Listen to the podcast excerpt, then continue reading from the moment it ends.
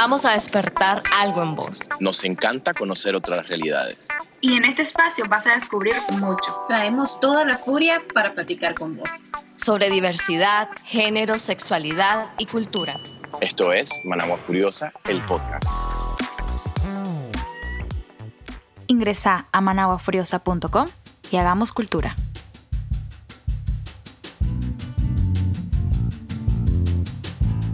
Gracias por estar nuevamente en sintonía de Managua Furiosa, el podcast. Qué bonito estar junto a vos otra semana y traerte un tema que seguro será de tu interés. En esta ocasión vamos a hablar con una persona que no solo está creando, transformando y fusionando eh, un estilo con su música y lo audiovisual, sino que también está abordando temas que muchas y muchos hemos sentido a lo largo de nuestras vidas como lo es la discriminación y el racismo. Este último será un tema clave en este episodio y que podríamos abordar desde otras realidades en futuros episodios. El racismo y la discriminación casi siempre están ligados.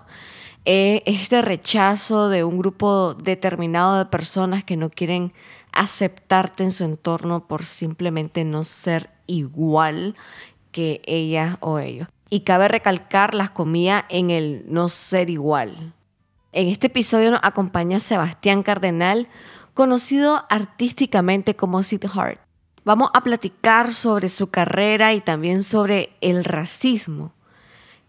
Es curioso porque estos dos temas están ligados y más adelante se van a dar cuenta por qué.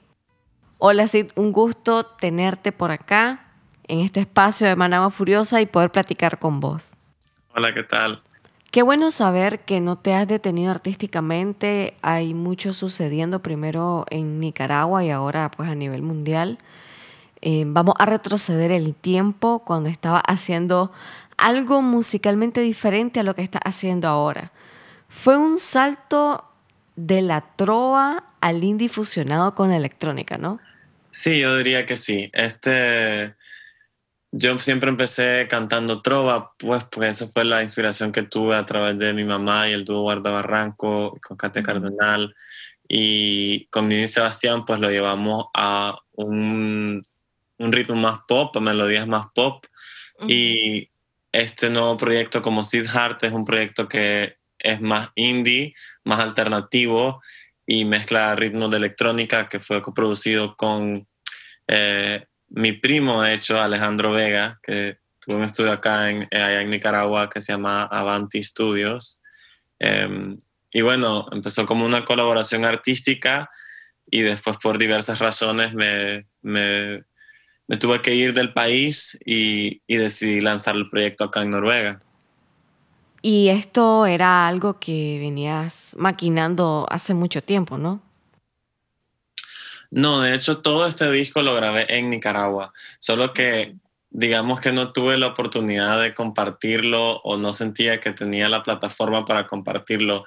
Y creo que va más allá que solo la música, porque con este proyecto de Sid Hart em, siempre supe que iba a ser como una transformación a, a poder ser yo mismo, mi verdadero ser, que era algo que no necesariamente sentía en Nicaragua y todas las canciones que compuse con Nini Sebastián son experiencias reales de mi vida cuando era adolescente, pero a medida que me fui convirtiendo en un joven adulto tuve otras experiencias y, no me sentía, digamos, seguro de poder compartirlo, de poder vestirme como yo quería, de poder maquillarme o de poder hacer videos como yo quisiera.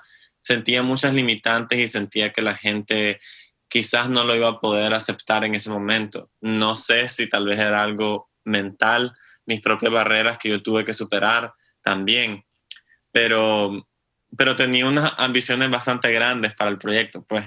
Y, y cuando estuve viviendo en Noruega, pues se fue dando la oportunidad de empezar a grabar videos, hacer sesiones fotográficas eh, con otro estilo que de alguna manera es más sincero a la persona que soy yo hoy en día que casualmente hace unas semanas publicamos uno de tus videos donde menciona esta situación en Twitter, que no fue nada agradable, obviamente. Y qué lamentable que fuera del país no sintas tal vez ese temor a experimentar solo porque una parte de esta sociedad nicaragüense desvalidan el trabajo del artista por no estar en un rol específico el cual creen que es correcto. Sí, y, y claro, tampoco es que Noruega sea un país completamente perfecto, pues porque definitivamente em, los derechos humanos acá y la protección a la comunidad LGBT o solo a la libertad de expresión como tal es, es mayor, pero también tiene muchas problemáticas internas y pero pues claro, el sueño como yo como artista, como persona, es, poder yo crecer lo suficiente o crear una plataforma suficientemente grande que en algún momento pueda regresar a Nicaragua con algo que aportar, ¿no? con las manos llenas de aprendizajes y experiencias para compartir. Para muchas y muchos artistas, lo que sucedió en todo el 2018 fue como un alto a todo lo que venían trabajando porque pues obviamente había mucho sucediendo. En tu caso, podríamos decir que el hecho de salir de Nicaragua fue uno de los factores para poner este proyecto en pausa, ¿no? Correcto, y también, em, de hecho, pues nuestra familia se tuvo que separar porque no tenía malas condiciones para poder vivir todos juntos en el mismo país. Y mi mamá y Nina, Nina como es la guitarrista de mi mamá, se tuvo que ir, se fueron de gira juntas y viajaron por Estados Unidos, viajaron por eh, Sudamérica, Centroamérica, viajaron por Europa y entonces em, yo realmente perdí a mi compañera artística que me acompañara en el escenario, ¿no? Em, y es hasta ahora que estamos viviendo juntos, que de hecho estamos tomando escenas juntos y Nina me está acompañando como guitarrista de nuevo y hemos podido cantar incluso como Nina, Nina y Sebastián en algunos eventos lo cual me parece increíble porque creo que a pesar de que siempre hemos sido una familia súper cercana, eh, la separación forzada que causó em, Abril en Nicaragua nos ha hecho descubrir un, apreciar de nuevo lo que significa la familia y lo que significa la gente que más quieres tener cerca en tu vida. Además de toda esta pausa y la separación familiar, la tristeza al ver todo lo que estaba pasando, ¿Cómo viviste todo lo acontecido en abril 2018, no solo como artista, sino como Sebastián, joven nicaragüense? Pues em, es interesante que me pregunte esto porque es algo que de cierta forma, a pesar de que claro que siempre lo pienso y pienso en Nicaragua todos los días, no es algo que, que siento que me he tomado el tiempo de procesar. Y estuve leyendo hace poco, a, no recuerdo quién escribió un artículo que hablaba sobre cómo todos los nicaragüenses sufrimos un trauma colectivo y, no muchos nos hemos tomado el tiempo para tratar de sanarlo o, realmente comprender qué fue lo que sucedió o que es criarse en un país que a pesar de que sepas que hay cosas que no están funcionando y estás siendo reprimido, tenés tu paz, ¿no? Y tenés tu libertad y, y podés vivir, hacer lo que tenés que hacer y salir adelante y de repente eso se te arrebata. Y fue tan rápido también. Entonces, yo tenía mi vida bastante establecida en Nicaragua. Em, estaba trabajando, tenía un trabajo que iba de, o sea, iba en mi carrera y también tenía mi proyecto artístico y yo estaba empezando a, estabilizarme, digamos, como, como joven adulto. Y, y, de repente no solo empiezan a pasar todas estas, estas protestas y los primeros asesinatos, sino también como esta fuerte expectativa hacia los artistas de tomar un, bando o de, pronunciarse, que era un miedo que nosotros habíamos tenido por muchos años, a pesar de que ya habíamos, eh, digamos, criticado o, apoyado, por ejemplo, a Ocupains y este tipo de cosas. Em, sabíamos las repercusiones que iban a tener en nuestra vida personal eh, o el nivel de persecución que eso podía llegar a tener y que no íbamos a poder nunca volver a la normalidad. Y pero aún así pues fue un evento tan eh, impactante que no pudimos no unirnos y, escribimos canciones y participamos en las protestas y nos unimos a las marchas, pero definitivamente no podíamos quedarnos porque ya habíamos tomado em, un bando concreto y eh, además como artistas no podíamos seguir cantando con sinceridad, no podíamos seguir componiendo lo que queríamos componer, no podíamos expresarnos con libertad. Em, y con eso nos quitaron nuestra voz, pues. Y eso es la razón por la que cantamos, esa es la razón por la que somos artistas. Y siempre lo habíamos hecho de alguna manera, aunque no fuera eh, tal, quizás explícitamente político, pero siempre lo fue de alguna manera u otra. Y llegando a Noruega, em, creo que fue bastante chocante porque llegando aquí no tenía los papeles para conseguir ningún trabajo ni para poder entrar a la universidad ni seguir con ese camino que ya llevaba. Em, tuve que empezar con trabajos de limpieza, o, em, después como mesero, que es el proceso de cualquier migrante. Eh, la mayoría de nosotros tenemos que pasar por este tipo de cosas y yo soy uno de los más privilegiados porque puedo estar aquí, tengo los papeles. Muchas otras personas han tenido que pasar por un proceso de fugitivo, pero también fue chocante porque yo solo estaba enfocado en cómo salir adelante, cómo establecerme, em, experimentando instancias de discriminación eh, y racismo acá y, y solo tratando de, de, adaptarme a mi nueva realidad que, que nadie en este país entiende, nadie sabe lo que sucedió en Nicaragua, mucha gente ni siquiera sabe dónde queda en el mapa. Entonces, eh, digamos que es como un trauma que nunca atendí, porque estando acá eh, no había con quién hablarlo. Y no fue hasta que por acá pude conocer a una comunidad de gente que, que tal vez se, vino su familia de Siria o su familia de un país en África o su familia de Sudamérica eh, o su familia de Asia o son de, de la Unión Soviética, fueron pues eh, sus padres de la Unión Soviética y, y que han también vivido experiencias de exilio, experiencias de guerra, em, y me, entendían y también entendían lo que se siente sentirse como un eh, alienígena, digamos, un, extranjero, eh, un otro en un país, eh, en un país, entre comillas, primer, del primer mundo, ¿no? Así que sí, ha sido bastante chocante y hasta ahora siento que estoy comprendiendo mi experiencia y es por eso que con este nuevo video que estoy haciendo eh, trato de como que expresar esas cosas. De cierta forma se escucha reconfortante poder encontrar a personas que pues tal vez no son de tu mismo país, pero de alguna forma han experimentado lo mismo que vos y poder crear esos lazos, poder sanar juntas y juntos.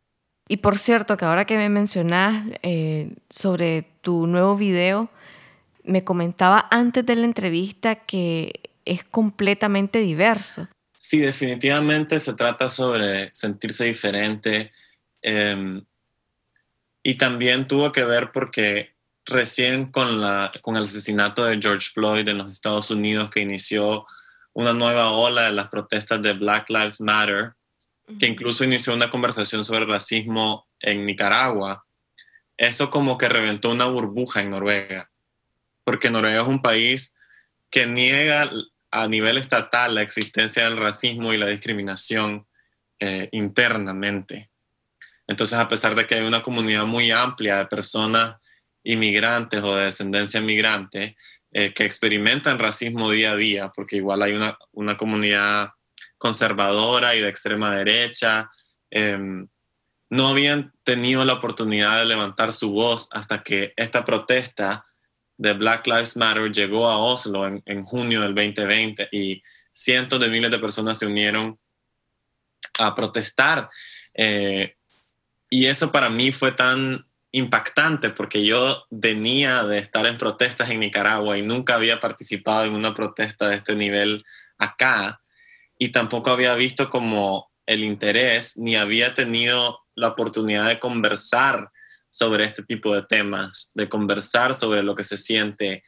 Y de repente hubo como un cambio en el aire, de repente todo el mundo tenía que, hablar de esto, quería compartir sus sentimientos, quería procesar su trauma y sus emociones. Entonces, esta canción que yo escribí con Alejandro Vega acerca de una muerte muy cercana de la familia que de cierta forma habla sobre cómo la muerte de una sola persona o la vida de una sola persona puede impactar tu vida para siempre y hace un cambio que, que no se puede revertir, como fue, por ejemplo, Álvaro Conrado, ¿no? Que nos impactó a todos, de la misma forma que George Floyd, que incluso dijo las mismas palabras, I can't breathe o no puedo respirar. Eso es lo que sentíamos todos en Nicaragua y que ahora se está llevando a un nivel mundial, incluso con una pandemia que no te deja respirar, ¿no? O sea, todos estamos experimentando injusticia social y tenemos esta nueva empatía y entre entonces con el grupo de amigos y conocidos que tengo, em, que son muy diversos y son de muchas, de orígenes muy diferentes y de amigos entre amigos, logramos eh, unirnos, un bando de, de, 30, más de 30 modelos de diferentes eh, identidades de género, de diferente origen, de diferentes, em, de diferentes razas, etnicidades. Y, hicimos un video que básicamente solo está diciendo, aquí estoy, eh, yo también soy parte de este país, yo también soy parte del mundo. Y, y además unidos nos estamos sanando, unidos estamos, unidos somos más fuertes, unidos podemos hacer una diferencia. Y es como mencionaba antes, ni fuera ni dentro del país alguien se escapa de vivir racismo. Por ejemplo, no vayamos tan largo. He escuchado anécdotas de personas originarias de la costa caribe y que vienen al Pacífico. Se encuentran con una amiga o un amigo de la costa y empiezan a platicar en criol. Y le empiezan a decir de que hablen español. O sea, tan absurdo como eso. Sí, o sea, es raro definitivamente, especialmente porque como Nicaragua somos un país que de cierta manera es tan mixto que es muy difícil quizás visibilizarlo, al menos que hables con una persona eh, que te cuente sus propias anécdotas, pues, y, y yo digamos que en Nicaragua sería considerado como moreno, ¿no? Em, pero mis rasgos, como mi papá es originalmente de la India, eh, se pueden confundir como que si fuera árabe, de origen árabe o del Medio Oriente. Entonces yo viajando de Nicaragua a los Estados Unidos muchas veces he experimentado que me perfilen o, o que sean estereotipados porque piensan, ya tienen estas características de lo que significa ser una persona del Medio Oriente, ¿no? Y estando en Noruega, acá en Noruega hay una organización de extrema derecha que se llama CIAN, que está protestando en contra de la presencia de los musulmanes en Noruega o en general en Europa no quieren que haya más eh, migrantes eh, creyentes del Islam, ¿no? Y muchos de mis amigos son musulmanes y también tenés entonces la combinación de personas que son negros y son musulmanes, entonces experimentan aún más racismo. Entonces, para mí personalmente, pues lo que he experimentado, por ejemplo, es que eh, si estoy caminando en una calle donde la mayoría de las personas son de tez blanca o noruega, puedo ver que me quedan viendo, ¿no? Y me pasó, por ejemplo, que estoy hablando por teléfono y de repente se me acerca alguien y, me dice, ¿qué estás haciendo aquí? O no tienes permiso de estar aquí, esto es propiedad privada, cuando en realidad solo estoy en la calle, pero enfrente de un edificio que es privado, ¿no? Y, yo puedo sentir que es una experiencia discriminatoria, que ellos lo que me están tratando de decir es que yo no debería estar en el país del todo, ¿no? Y esto no necesariamente es el pensar de la mayoría. Hay una, simplemente hay una ola de personas que son extremadamente conservadoras y son de extrema derecha y no quieren migrantes, no quieren personas de piel oscura en Noruega. Y por suerte, pues la juventud en general en, en Noruega em, va en contra de esto y, y, protestan. Y reciente hubo una protesta a, que, iba por, por el antirracismo pues, y, por los derechos de las personas migrantes en Noruega. Pero también fue recibida con violencia de la policía y les echaron gas lacrimógeno y, no les permitieron protestar en paz. Entonces sí está generando un debate muy fuerte sobre la libertad de expresión y, sobre lo que significa ser una persona de color en un país como Noruega, pues. Qué triste ver tanto poder en manos equivocadas. Ya para ir finalizando la entrevista, me gustaría que habláramos sobre el disco, el video que va a lanzar de tu tema Pollux y exactamente qué pensás hacer ya visualmente hablando para lo que es el disco completo. Bueno, sí, e, eso me emociona mucho porque, ah, como dije, este es un proyecto que vengo trabajando desde que me fui de Nicaragua, o sea que ya tengo como tres o cuatro años de estarlo maquinando y preparando y, y solamente, o sea, a través del proceso de estar lanzando este disco, pasé por las protestas, eh, tener que irme, eh, mudarme de país, eh, una pandemia, es decir, mil cosas han sucedido, pero estoy súper inspirado y emocionado y también conmovido por todo el apoyo que he estado recibiendo y, y, me siento listo, pues, y ya de hecho esta es la penúltima canción que voy a lanzar, la última canción va a salir, esperemos, el próximo mes o muy pronto, pues, y, y esa sería la canción que concluye este proyecto. Genial. Y también va a tener su video musical y, y, también estoy lanzando pues como una novela gráfica que va acompañando esa narrativa, eh, que va también a, abordando algunos de estos temas y, y, todo está disponible en mi Instagram y también en mi página web que es bysidheart.com. Si van a mi Facebook o mi Instagram, eh, pueden encontrar todo, todo mi trabajo ahí. Novela gráfica, genial. ¿De qué va? ¿Qué tan ligada va el disco?